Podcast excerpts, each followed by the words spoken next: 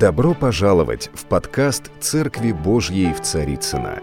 Надеемся, вам понравится слово пастора Сергея Риховского. Спасибо, что вы с нами. Слава нашему Господу, драгоценные братья и сестры! Я радуюсь, что мы можем продолжить э, проповедь, которая была в прошлое воскресенье. Мы говорили о манекенах, кто запомнил это название, не забуду, да? Вот, манекены, мы говорили другу, ты не манекен. Кто помнит это прекрасное выражение? Скажи соседу, даже если кто-то отсутствовал на прошлой проповеди, скажи, ты не манекен. Ну, просто верой поверь, что ты не манекен. Ты живой человек из крови плоти и Духа Божьего – потому что Бог дыхание вдунул тебя, это стал душою живущую. Слава нашему Господу за то, что мы не манекены, мы не какие-то восковые фигуры, мы живые люди, у каждого есть своя жизнь, своя внешность, цвет волос, глаз, форма носа, губ, уж я там не знаю чего. В общем, всякие высокие, низкие, большие, средненькие – полненькие, худенькие, вот, э, слава, полноевангельские, да, ибо худое сообщество раз, развращает добрый нрав. Нет, это к худым не имеет отношения. Вот, это, это, это зависть тех, кто полные.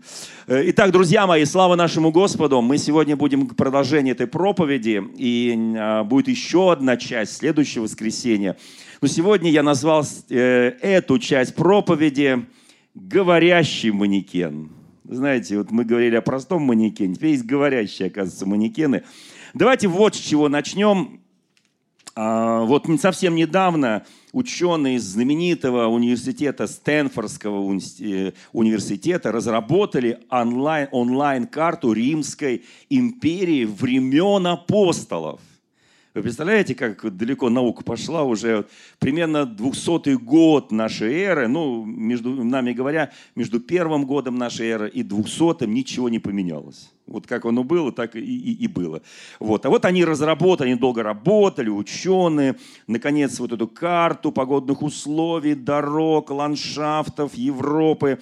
И вот ученые эту карту уже представили, можно зайти в интернет, набрать Орбис, и там 632 города, в которые входили в Римскую империю, разные народы и прочее. И самое, что важное, там были дороги. Ведь Рим отличался тем, что он строил дороги. Когда завоевывал большие пространства, он строил дороги. И это одна из восьми причин, почему именно в это время родился Христос. Вот у нас в России всегда проблема с дорогами. Это одна из причин, почему слабо, э, слабо благовестие. Потому что в Римской империи дороги играли колоссальную роль. По ним ходили кто? Кто помнит кто? Армии. Армии ходили, дороги строились для армий потом для сборщиков налогов, для купцов, для торговли и для еще одной категории людей строились эти дороги. Кто догадается с первого раза? Потому что Христос сказал, идите и проповедуйте Евангелие. Еще для миссионеров, апостолов, благовестников, проповедников строились эти дороги. Представляете, вся экономика Рима работала на дороге чтобы Евангелие Христова было проповедано всей твари по всему, по всей Римской империи. Так вот, дорога, которую можно пройти из Иерусалима в Рим, из... Кто был в Иерусалиме? Кто был в Риме? Понятно? Вот некоторые были, я тоже был. И там, и там. Вот эта дорога достаточно долгая, чтобы по ней пройти, используя все виды транспорта, а их только было два, ну, вернее, три, скажем так. Это э, телега, колесница, осел, верблюд, конь и корабли. Вот. Ну, колесница, может быть, для очень богатых людей. Вот дорога занимала 29 дней. Вы представляете, 29 дней пешочком пройти из Иерусалима в Рим и обратно. А вы помните великих апостолов, которые это путешествие совершали не один раз?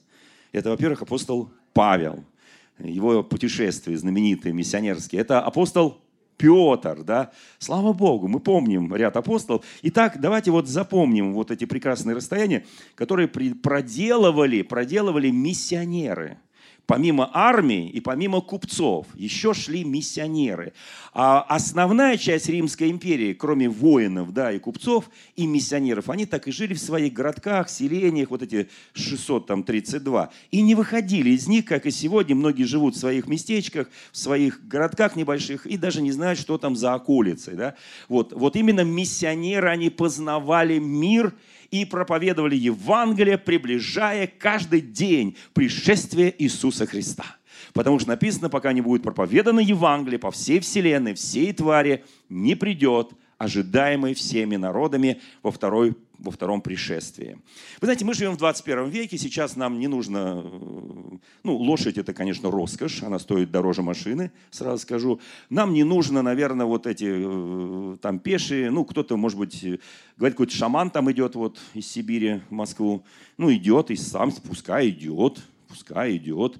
Вот. Мы же не против, все ходят. Вот. Я сегодня про одного шамана тоже буду говорить.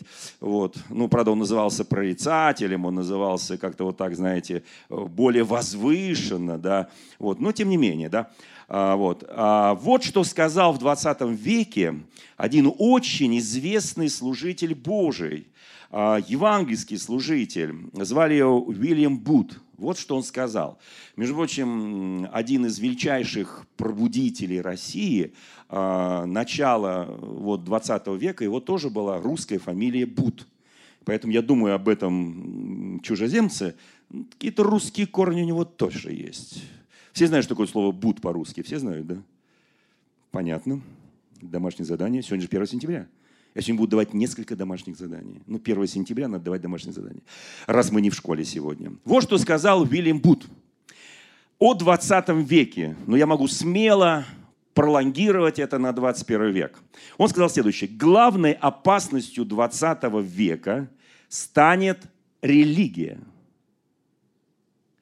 Я могу сказать, что и главной опасностью 21 века тоже станет религия или стала религия, воинственная, экстремистская, терроризирующая, да? Но вот что он добавил. Станет религия, лишенная Святого Духа, христианство без Христа, прощение без покаяния, спасение без обновления, покаяние без прощения, политика без Бога и небеса без ада – вот что сказал Уильям Бут, говоря о 20-м, ну и я скажу и о 21 веке. Самое страшное, это называется религия манекен. Самое страшное, когда я, мне нравится слово религия, я человек религиозный. Помните, мы говорили, имеющий вид благочестия, но силы же его отрекшиеся. Да? Итак, дорогие мои, помните, мы разбирали в прошлое воскресенье, что такое вид благочестия и силы отрекшиеся. Благочестие, оно так и переводится, религиозность или набожность. Оно так и переводится. Но вид, имеющий религиозности, вид, имеющий набожности, но сила его отрекшаяся. Вот что значит религия религия без Христа. Вот что значит христианство или христианство без Христа. Покаяние без прощения. Религия, лишенная Святого Духа. Спасение без обновления. Политика без Бога. Мы сегодня сталкиваемся, когда в политике нет Бога. Вот с чем мы сталкиваемся. Нет человеколюбия, нет сохранения, сбережения народа нет социального достаточного обеспечения. Это не, я сейчас не говорю о России, я говорю о мире. О всем мире. Каждый народ проецирует это на себя. Небеса без ада сегодня проповедуются, что ада нет. Живи как хочешь. Это учение, которое в ранней церкви называлось учением Николаитов. Мы сегодня это коснемся. Итак, вот этот знаменитый проповедник Евангелия, он сказал – свое слово, я с ним абсолютно согласен. Вы знаете, бывают моменты, конечно, в жизни каждого из нас, когда мы... Ну, ну что на самом деле это? Это вот все люди религиозные любят говорить. Даже люди, которые проповедуют христианство без Христа, где Христа заслонило огромное количество э, вот, эрзац-заменителей. И там уже Христа не видно – но христианство не может быть без Христа. Потому что слово христианство, прежде всего, корень слова Христос. Если нет Христа, то нет христианства. Бывают моменты, когда... Поднимите руку, кто здесь мудрый. Такой вот провокационный вопросик, да? Ну, конечно, мы все мудрые, но мы же мудро сегодня проснулись, пришли, мы же мудро строим жизнь, мы мудро женились, вышли замуж, мы мудро получили образование, мудро работаем. Все это мудро, правильно? Мудро принимаем решения. Вот. Бывает такая мудрость, которая требует молчания. Кто знает об этом? Мудро промолчал. Есть такое, да? Вот. А, мы, знаете, вот многие думают так, я должен ввязаться в любую духовную биту. Помните, мы в прошлый раз тоже это место Священного Писания вспомнили, что наши брань против крови и плоти, а против мироправителей, начальств властей тьмы века сего. Помните? То есть мы не, ворну, не воюем с кровью и плотью, но есть огромное количество духовных сражений, которые бывают в нашей жизни каждый день. Каждый день. Мы каждый день можем ввязаться в какую-то духовную битву, можем не ввязаться. Мудрый человек видит гору, обойдет. Не мудрый пойдет. Но вы знаете, мудрость бывает сходящая свыше, бывает снизу. Вот снизу это бесовская, земная. Сверху это божественное. Кто видит разницу в этом, да? Слава Богу. Я надеюсь, мы питаемся божественной, которая не сходит свыше. И нам не нужно сражаться в каждой битве. Нам не нужно ввязываться в каждое духовное сражение. Кто знает? В этом мудрость. Вот мудрость тоже в этом, да. Потому что на нашу жизнь тех сражений, которые нам Бог приготовил, достаточно. И нам не нужны какие-то те, которые нам не нужны, да. А, вот, знаете, есть время говорить, есть время молчать. Есть время ввязаться, время не ввязаться. Есть время разбросать камни, есть время собрать камни. Есть время действовать, есть время бездействовать. Но есть на самом деле в христианской жизни всегда время действовать, когда мы говорим об исполнении высшего поручения нашего Господа Иисуса Христа – это всегда время действия. Оно распространяется на нашу семью, наше окружение, наших близких, родных, друзей и так далее, врагов, там, соседей, коллег по работе и так далее. На все распространяется. Смотрите, мне очень нравятся слова одного величайшего немецкого служителя Дитриха Банхофера. Такой был великий служитель Божий. Молчание пред лицом зла есть зло само по себе – Интересно он сказал, правильно, да? Вот когда мы в присутствии зла молчим, и нам нечем аргументировать, да, есть зло само по себе. Бог не одобрит подобный, говорит этот служитель. Ничего не говорить, это все равно означает что-то этим сказать. Бездействовать – это тоже действие. Когда мы проходим мимо несправедливости, когда мы не замечаем боль, и мы говорим, ну это моя хат с края, ничего не знаю, меня это не сильно волнует. Это не мое. Это фактически я этим сказал свое отношение. И сказал громко. Мартин Лютер Кинг однажды сказал, человек умирает, когда отказывается защищать то, что является правильным – Человек умирает, когда отказывается защищать то, что божественно справедливо. Человек умирает, когда отказывается стоять за истину. Когда мы не стоим за истину, фактически мы манекены.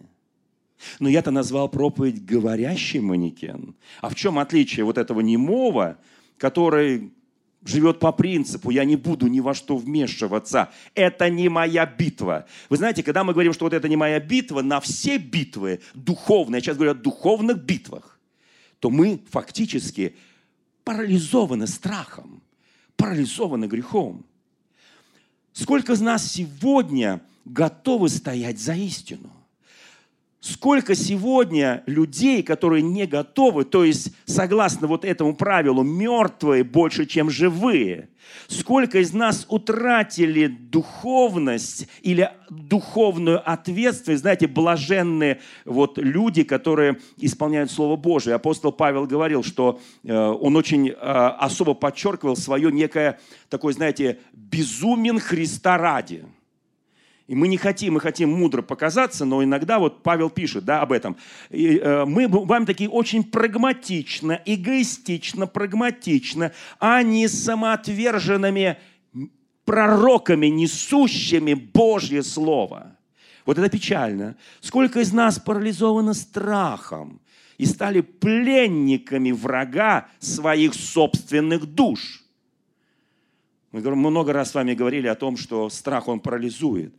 И совершенная любовь, а совершенная любовь может быть только Божья любовь, она, что там написано? Совершенная любовь изгоняет всякий страх, ибо в страхе есть мучение, и боящийся несовершен любви. Вот как действует любовь Божья. Вы знаете, как говорит Священное Писание, мне очень нравится. Апостол Павел в 2 Коринфяне пишет в 6 главе, с 14 по 18 стих. Он там задает несколько вопросов буквально в одном предложении, в одном абзаце, несколько, пять раз знак вопроса, знак вопроса, знак вопроса, знак вопроса.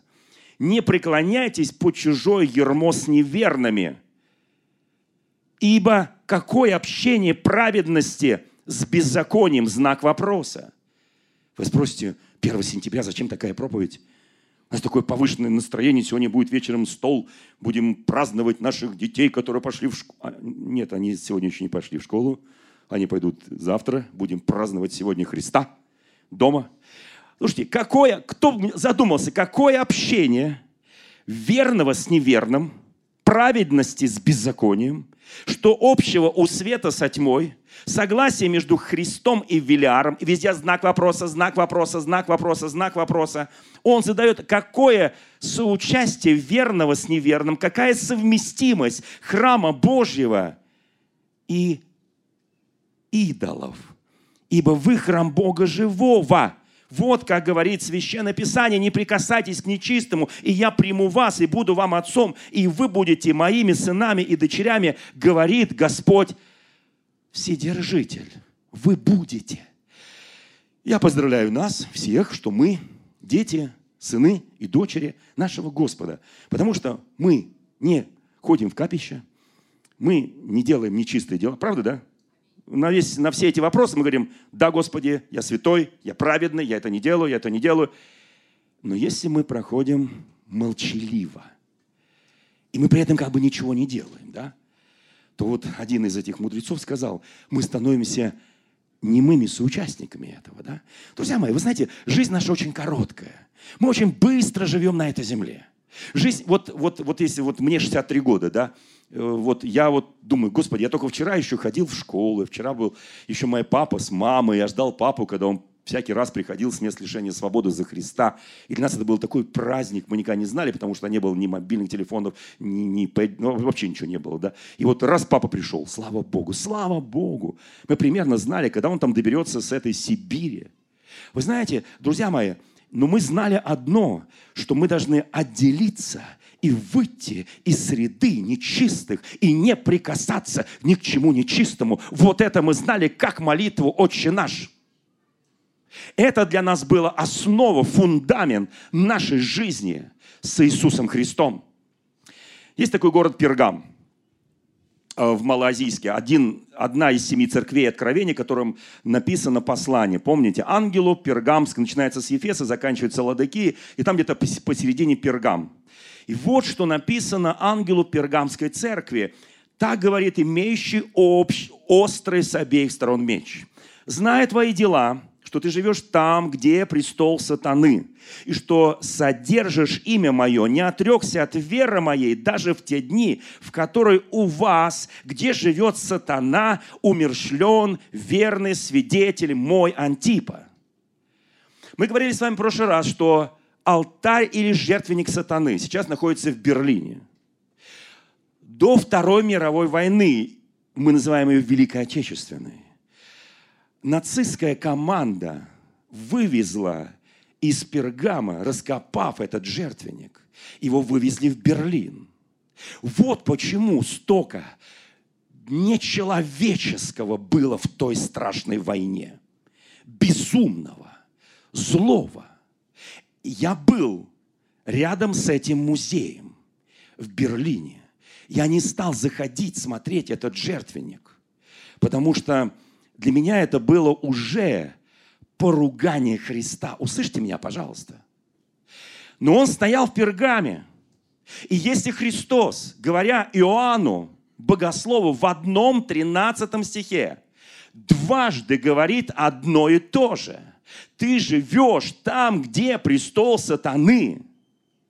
Многие сейчас живут в Германии. Это духовные вещи – Почему там столько растления? Почему там многие вещи происходят беззаконные? Послушайте, пока, пока у нас стоит на Красной площади мавзолей,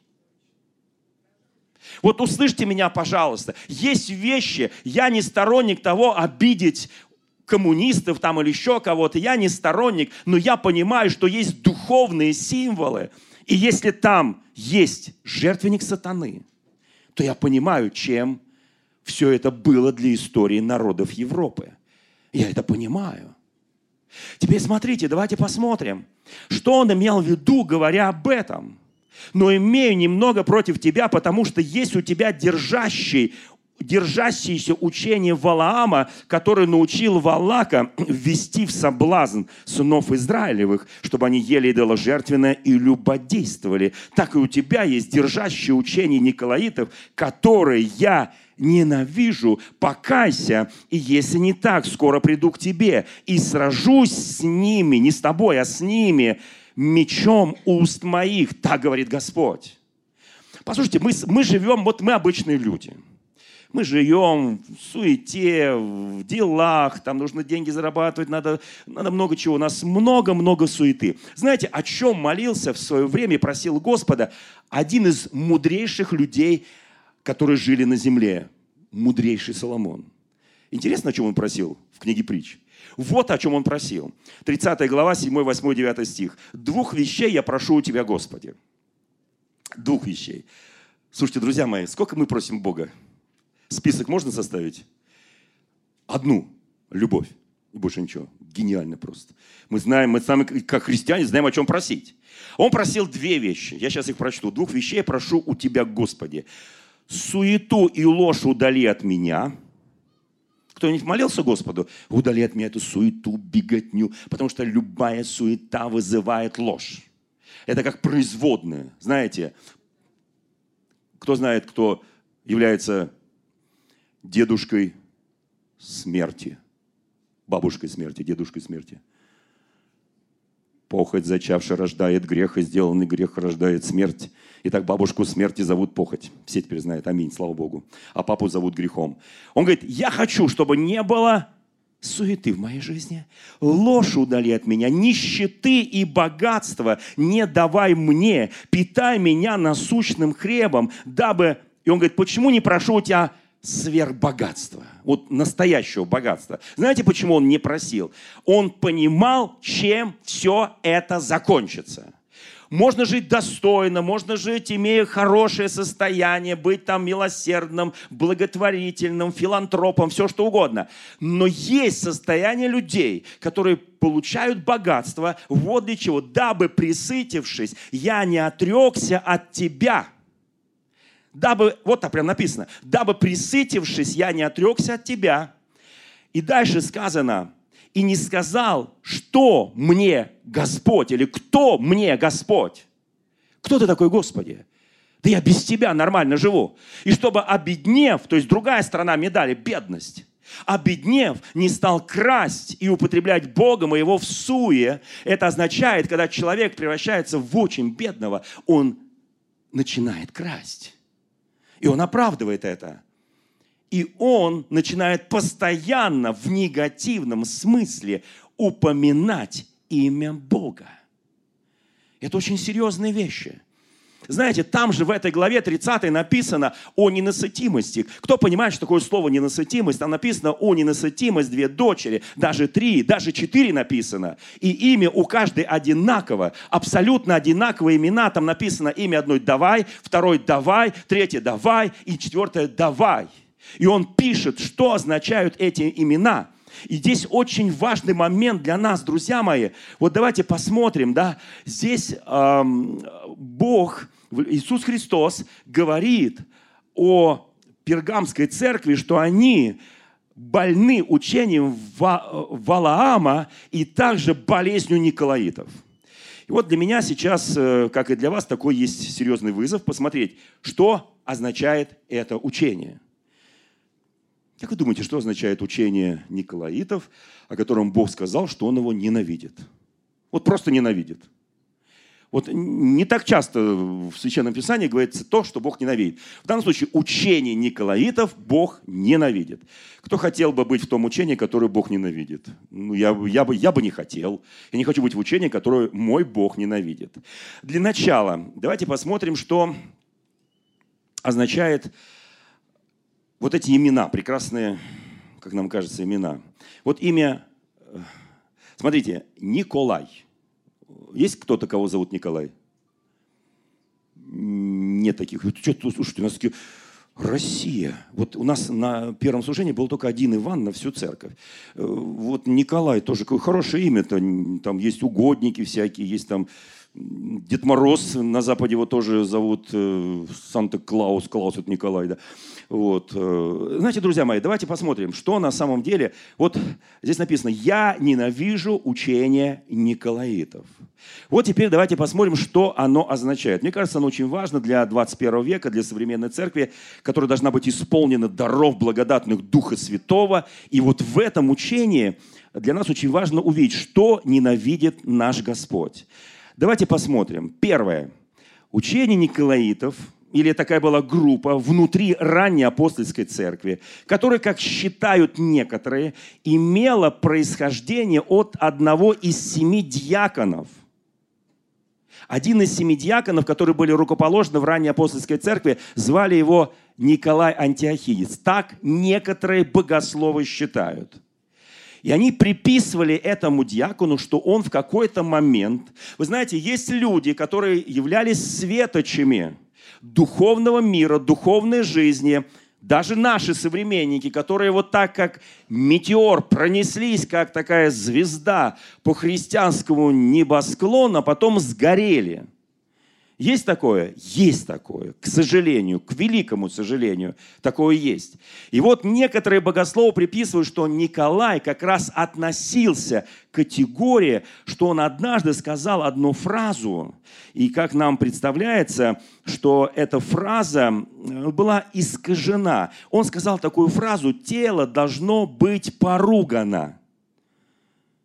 Кому нравится это слово «поругано»? Никому не нравится слово поруган, да? Ну, есть такое место Священного Писания, Бог поругаем не бывает. Что человек посеет, то и пожнет. Э, такое домашнее задание у нас сегодня 1 сентября. Что означает слово поругание или поруган? Поруганная честь. Бывает такое, да? Бывает такое выражение, да? Вот, смотрите, и он сказал такую фразу, что э, тело должно быть поругано. Вот как понимали это некоторые.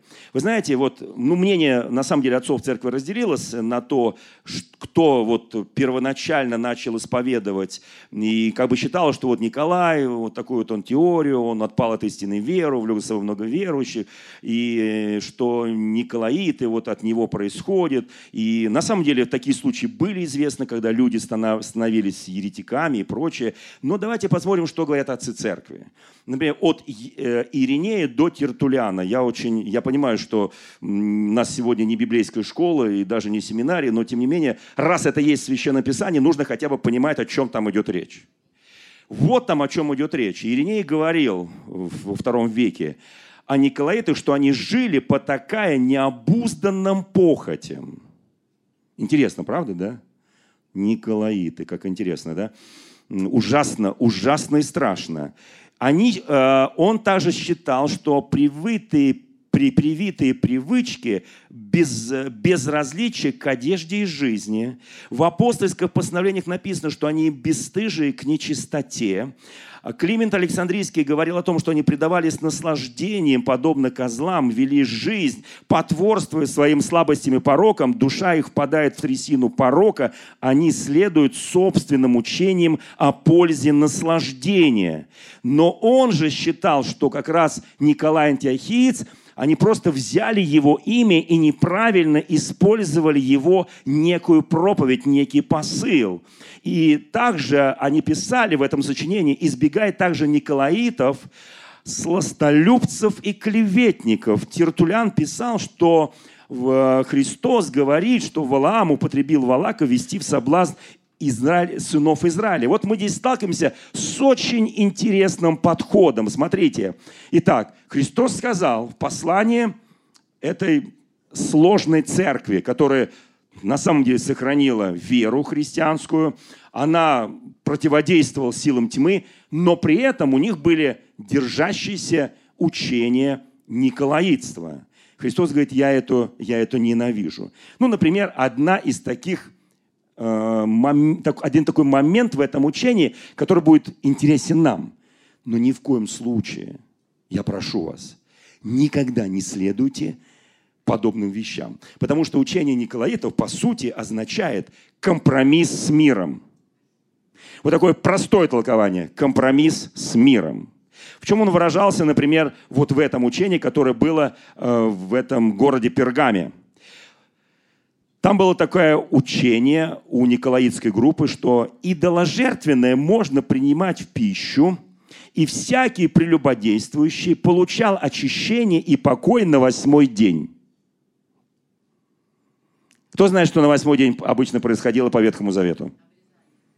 Кроме обрезания, что? А, а почему допускалось обрезание? Очищение было. Очищение. Очищение от, скажем так, нечистоты. И вот они ввели вот это учение, то есть твоя плоть должна быть поругана настолько, я сейчас немножко так использую это слово, поругание, хотя дал, даю домашнее задание понять, что это такое. Она должна быть настолько поругана, унижена, чтобы она плоть и кровь спасения не наследуют, и ты приходи домой, бросай это тело на диван, смотри там интернет, компьютер, телевидение, наслаждайся жизнью, пей, ешь, душа, веселись. Потому что пусть оно будет поругано. Он о другом поругании говорил – об унижении плоти. Послушайте, что значит униженная плоть? Когда ты Духом Святым наступаешь на плоть, на ее дела. Павел говорит, я каждый день умираю и каждый день воскресаю, чтобы жить в обновленной жизни. Вот он что имел в виду. Он и не имел в виду, что твое тело может грешить как угодно. И на восьмой день после каждого согрешения приходит очищение. Вот это беззаконное учение, которое в какой-то момент коснулось части церкви в те годы. Почему? Потому что церковь была среди языческого окружения. Среди язычников, которые были идолопоклонниками.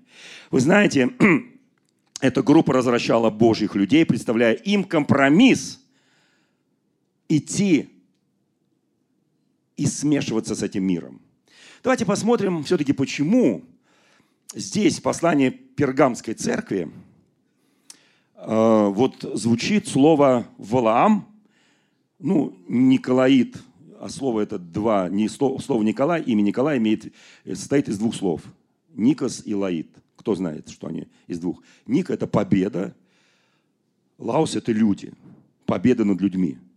Так переводится это именно русский язык с одного из, э, скажем, языков Среднеморья. Вот так оно переводится. Побеждающий людей. Побеждающий людей. Давайте посмотрим теперь ту историю, которая записана в книге чисел. А, вот история знаменитая царя Валака и, царь, и пророка Валаама. Я называю пророка Валаама говорящий манекен.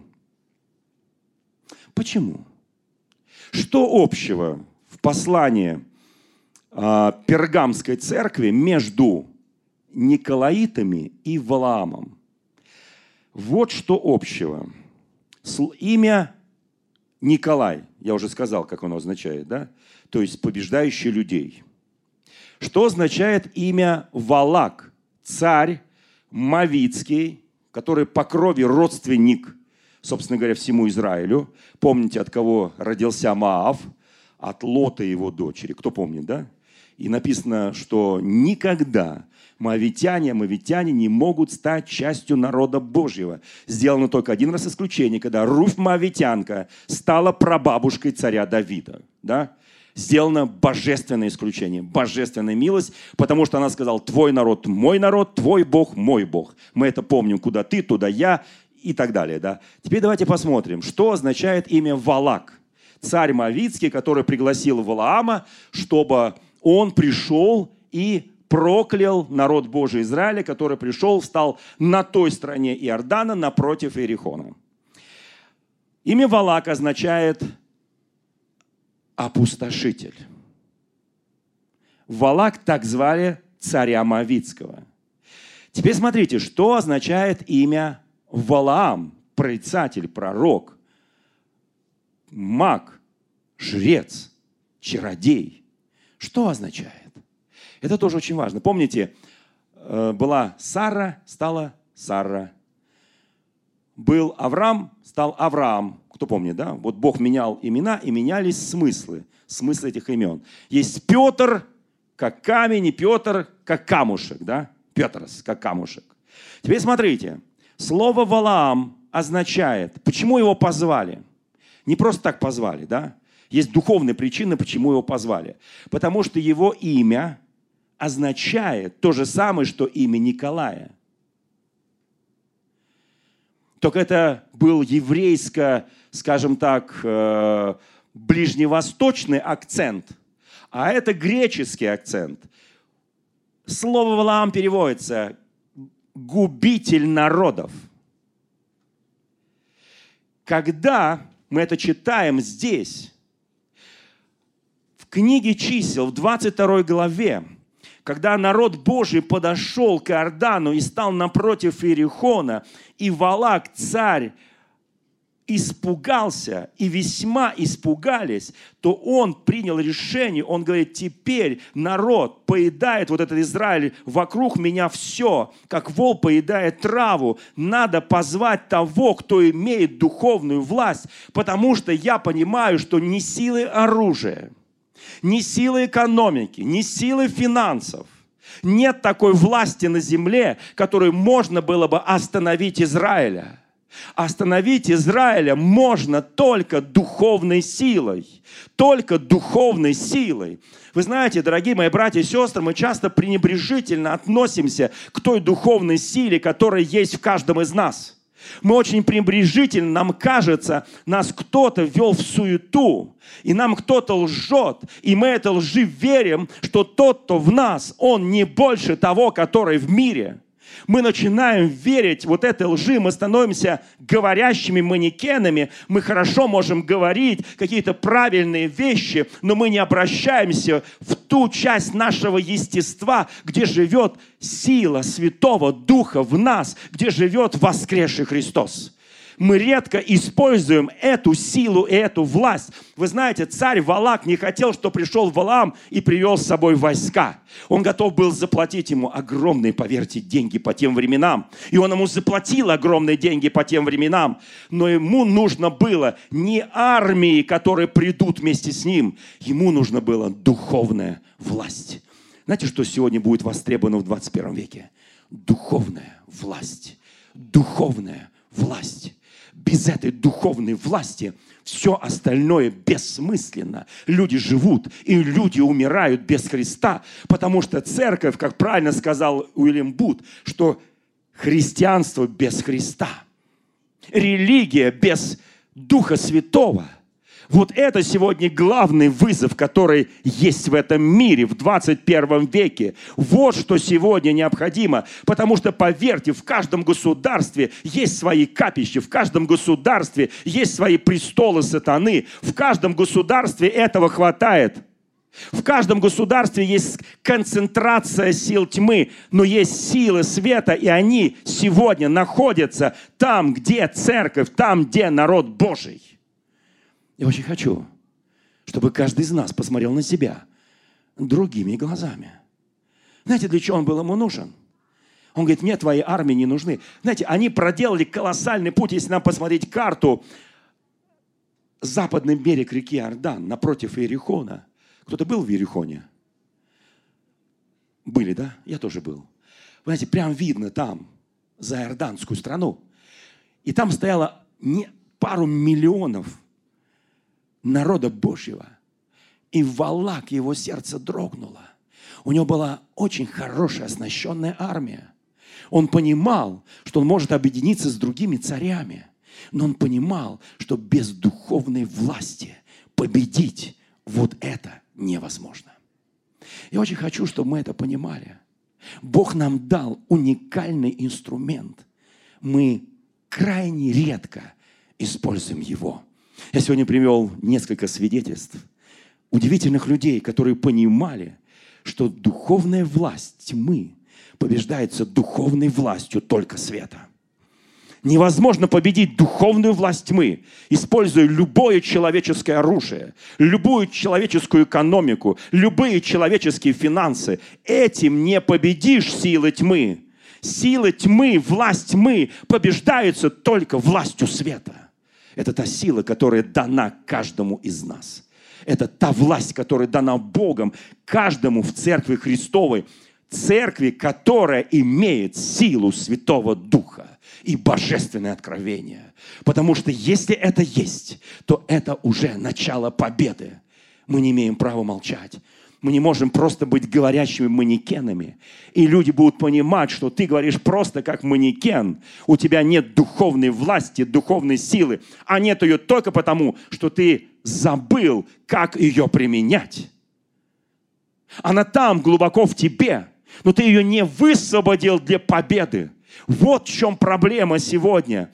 Вот почему говорит, не преклоняйтесь под чужое ермо с неверными. Где верные, где неверные. Нет, он не говорит нам выйти из мира. Он молился в своей первосвященнической молитве Иисус. Он говорит, прошу тебя не взять их от мира, но хранить в этом мире от зла.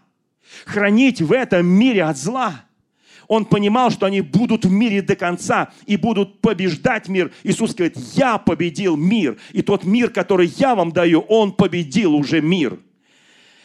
Вы знаете, дорогие братья и сестры, Писание говорит, есть ли согласие между Христом и Велиаром? Ну, все знают такое имя Велиар. Это одно из имен дьявола. Какая совместимость храма Божия и идола? Вы храм Бога живого. Я очень хочу, чтобы каждый из нас почувствовал вот это. Вы знаете, сегодня у нас есть уникальные возможности проводить богослужение. Я жил в те времена, когда на целые месяцы, иногда дольше, подобных возможностей не было. И каждый молился у себя дома. И каждый строил алтарь у себя дома. И у каждого дома была домашняя церковь. И потом, когда чуть слабели гонения, мы опять собирались вместе, потому что люди, верующие, не могут быть не вместе. Вот это очень важная вещь. У нас сегодня уникальное время, уникальные возможности. У нас уникальные церкви сегодня. Церкви, которые идут не по течению, а против течения. Мы прекрасно понимаем, я в следующее воскресенье буду говорить, что значит манекен без Христа. Что это значит? Но это что-то значит. Мы сделали очень много всего, что разделяет нас с Ним. Это очень серьезно. Но я понимаю, что в этом зале сидят люди, так многие испуганно меня смотрят, в этом зале сидят очень духовные люди, очень помазанные люди, очень верные Господу люди. Мы пришли сюда не потому, что нам нечего делать сегодня, в воскресенье, у себя дома.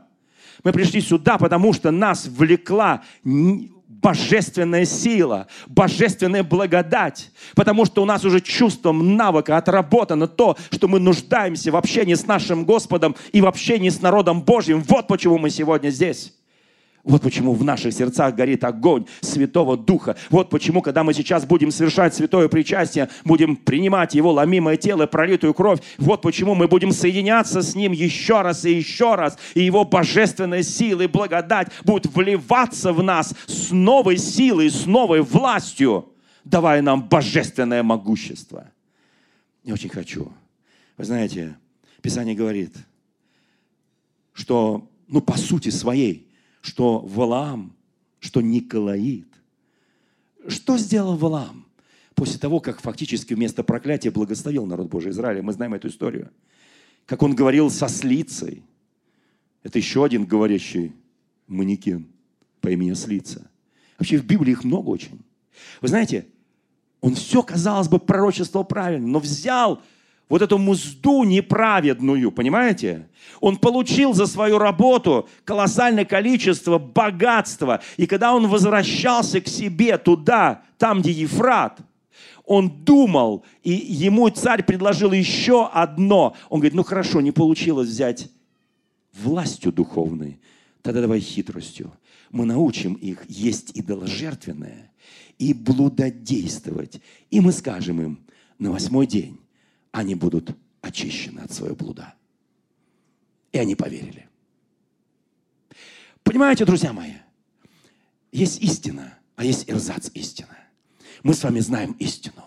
Мы с вами не знаем эрзац истины, не хотим ее знать мы очень быстро понимаем, что значит подделка под истину. Кто понимает, о чем я говорю? Каждый понимает, каждый христианин понимает.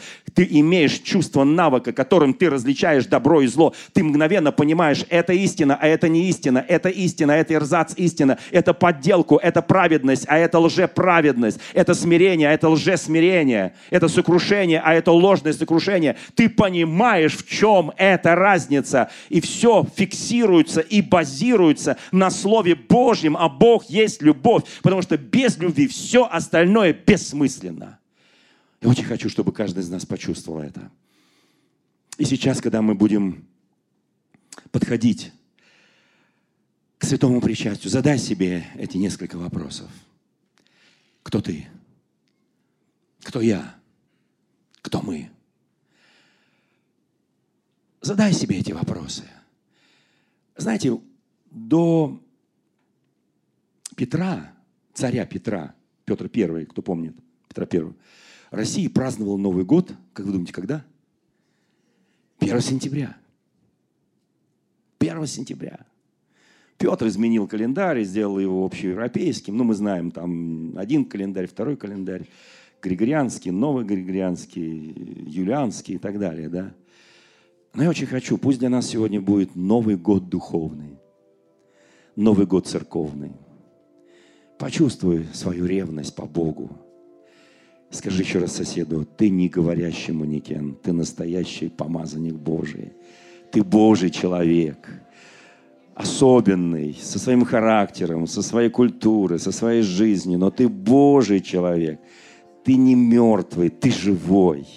у тебя впереди благословенная, благодатная жизнь с Богом. Я очень хочу, чтобы каждый из нас почувствовал это. Дьявол не боится манекенов. Дьявол боится живых. Дьявол боится живых. Дьявол не боится манекенов. От них толку ноль. Дорогие друзья, спасибо, что были с нами. И до встречи на следующей неделе на подкасте «Церкви Божьей в Царицына.